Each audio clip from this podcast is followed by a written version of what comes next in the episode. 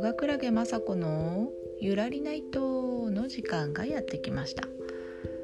私何を隠そう？SNS がね苦手です、うん、苦手なんですけどね一応やってるんですよ。あの Facebook とかもアカウントだけはありますし最近ねインスタグラムをインスタグラムをねあのめっちゃたまに更新とかしてたんですけど最近になって週1更新を目指して これもポッドキャストと一緒なんですけどやってます。でもそれ苦手やのになんでやってんのっていう話なんですけどそれは何でかっていうとあの SNS 嫌いやけどブログはめっちゃ好きなんですよ。私。書くのがね。でブログとかこのポッドキャストとかもそうですけどこういうのはねめっちゃ好きなんですよ。であのー、まあ、自分を何でしょうね。あの表現するメディアとしては SNS なんかよりも断然このブログとかポッドキャストとかを押していきたい育てていきたい大事にねしていきたいと思っているんであの SNS をきっかけとしてそのブログとかポッドキャストに引き込めたらなっていうそれだけのことで実は SNS っていうのをやってます。うん、で、まあ、実際ね SNS ってやっぱすごいいろんな人が見てねあのー、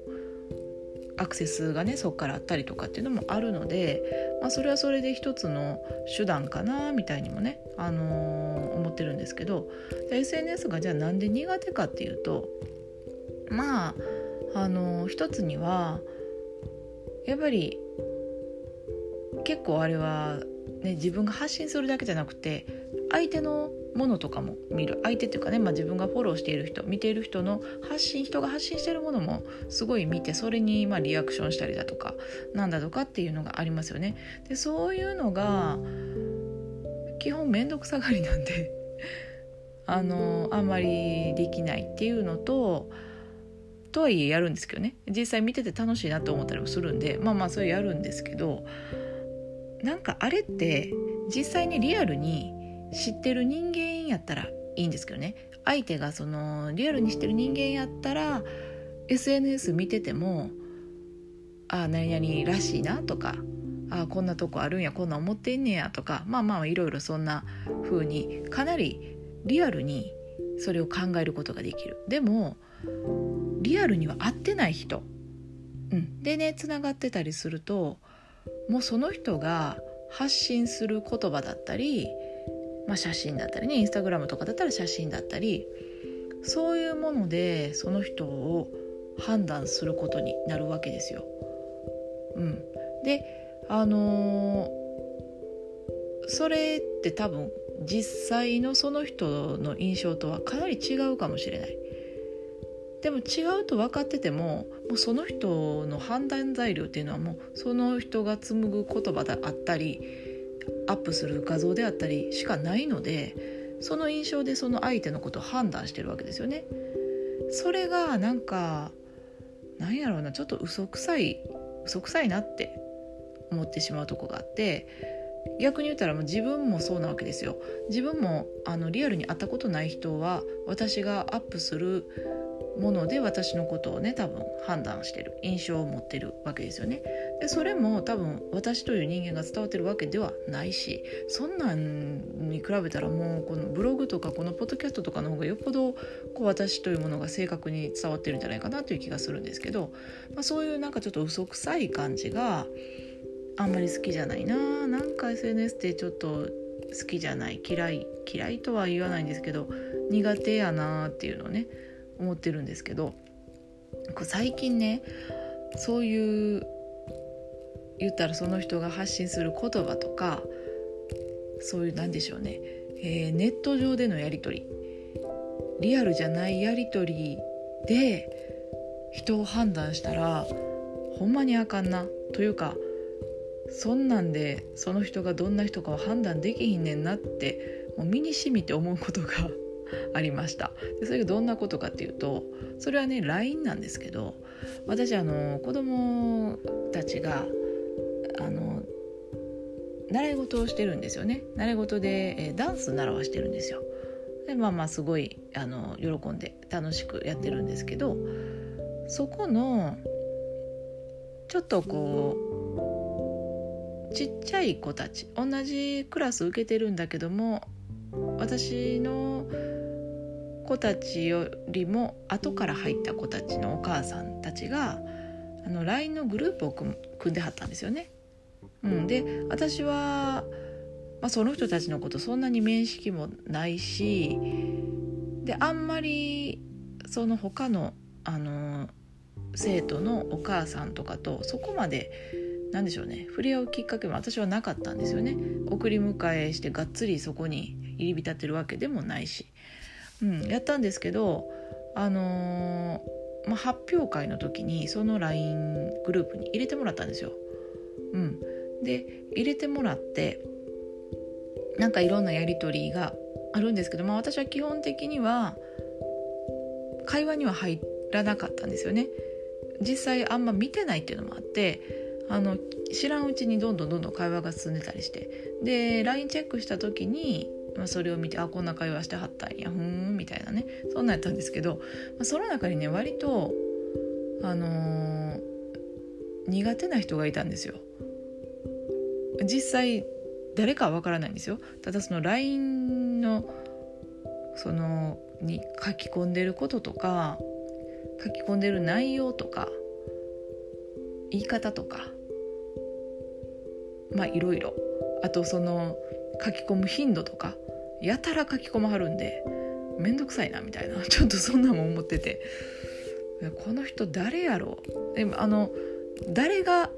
どのアカウントかとか全然わからないんですけど、まあ、一応その人たちがどんな人かなんとなく分かりますよね。であの1人はね完全に分かってたんですよ。1人はもうあの個人的にちゃんと挨拶したこともあったから分かってた。ほんでまああと何人かいはってそのうち1人は実際リアルにお会いしてすごい好きやったんですよね。あいい感じやなこの人。なんか喋りやすいな。もうちょっと仲良くなってみたいなみたいに思う人がいて。であと3人ぐらいいてはるんですよね、うん、それ3人ですね。3人いてはって。でまあ見た目で言うとその3人のうちの1人はなんかもう完全にちょっとタイプ違うかな。私とはね。あのー、なんやろうな。ちょっと服装とかも割とケバケバしくケバケバしいというか、まあ、ちょっと派手めな感じでお化粧とかもバッチリしてて結構キャピキャピしてる感じ。私キャピキャピ度多分ゼロなんであーちょっと違うかな割と苦手かなみたいに思う人がいたんですよね。であのー、私的にその LINE の中でこの苦手なちょっとこの人面倒くさそうやなみたいな書き込みをしてるの誰かなと思って頭の中でそのね、えー、カードをめくりますよねその何人かの。でまあ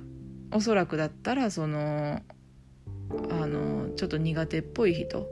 ああの人っぽいなっていうか多分そうやなこれ。って思ってたんですよね。なんかこんな感じやもん。喋り方とかもこんな感じで喋りそうやもん。みたいに思っててもうここまで言ったら多分オチ分かった人いると思うんですけどほんであの私はそう思い込んでねしばらく過ごしてたんですけどこの前ですねその犯人犯人というか実際それが誰かっていうのが判明しましてなんと私があこの人好きやなって思ってた人やったんですよ。LINE の書き込みでうざいなって思ってたその書き込みをしてたのはリアルに会った時に私が好きだなって思ってた人がその人やったんですよね。それでちょっとびっくりしてえー、この人やったんやと思って。もちろんその直接ねこれ書き込んでるの誰？ちょっとうざいんやけどみたいな言い方したんちゃいますよ。なんかあの全然違う話であのたまたまその人だっていうことが分かったんですけどでもすっごいびっくりしてでもそんなもんやなとも思ったんですよね。あのそういうやっぱリアルに会う以上に伝わるものって何もなくって SNS で100回やり取りしても1回会うだけの方がよっぽどその人のことが分かるんやなっていうのが分かったんですよねだからなんか不思議なことにその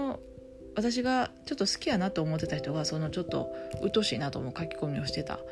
ていうことが分かって以来その LINE の鬱陶しい書き込みが鬱陶しくなくなったんですよ。うん、これが不思議。あのようようしょっちゅうしょっちゅう書き込んではんなっていうのはあるんですけどねでもその内容がなんか鬱陶しいなみたいに思ってたのは私の中で多分そのちょっと会った時に苦手やなって思ってた人とその LINE がね結びついてたからであってそうじゃなかったら全然あ別に そんな気にならへんわみたいになっていやーこれインターネットとかねそういう虚構のやり取り顔が見えないやり取りでその印象で相手のことを判断するっていうのはほんまに危険やなって思って。だからねあの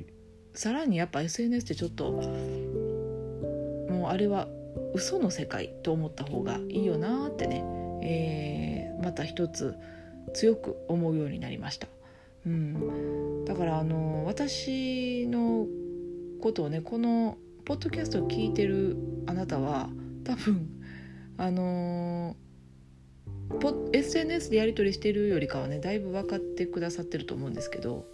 もしね会うことがあったらもっと全然印象が違うんじゃないかなってそんな風にね思います。